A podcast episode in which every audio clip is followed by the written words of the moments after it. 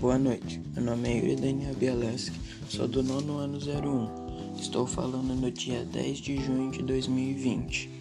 Hoje quero falar sobre o tema da vida extraterrestre. Para muitas pessoas isto não existe. Para mim, alguns tempos atrás, eu também não existia. Não existia. Mas hoje, a partir de muitos filmes, notícias, documentários, eu comecei a acreditar mais nisso. Pois, porque existiria tantos filmes, notícias que dizem que já invadiram a Terra, se não fosse uma coisa verdadeira.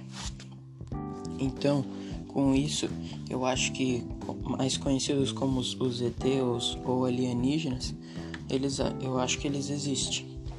Pois uma questão feita por mim é como existiria só nós na Terra, seres humanos, que existiria nesse universo tão grande entre milhares de planetas, satélites naturais e não naturais. E também porque o ser humano, além de passar milhares de anos que falam que eles não existem, porque ele ainda continua buscando, pesquisando para saber se isso é verdade ou não. Por minha opinião, eu acho que eles vivem em outro planeta, mas não descobrimos ainda qual. E de lá eles vêm com as suas naves espaciais para saber como nós estamos, se nós evoluímos muitos, se já estamos mais avançados do que ele na questão de tecnologias, de aeronaves e entre outras coisas.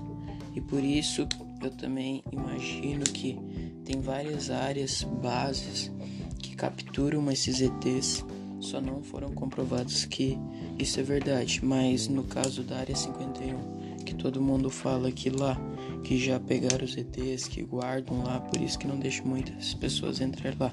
No caso, nenhuma, só os soldados que pode, que tem permissão para entrar lá. Ou muitos cientistas que já falaram que teve um cientista lá que saiu e contou que eles faziam experimentos com os ETs, mas depois de algum tempo esse cientista sumiu. Como eu tinha dito, ele sumiu. Muitas pessoas falam que talvez ele foi capturado para não contar os mistérios que, fa que fazem lá, mas também pode ser que os ETs, os próprios ETs, que os próprios ETs tenham guardado ele, capturado ele, talvez não ter matado, mas levado para o seu planeta para esconder os seus mistérios e para não contar nada sobre eles. Então, isso foi, isso é a minha opinião sobre essa vida extraterrestre.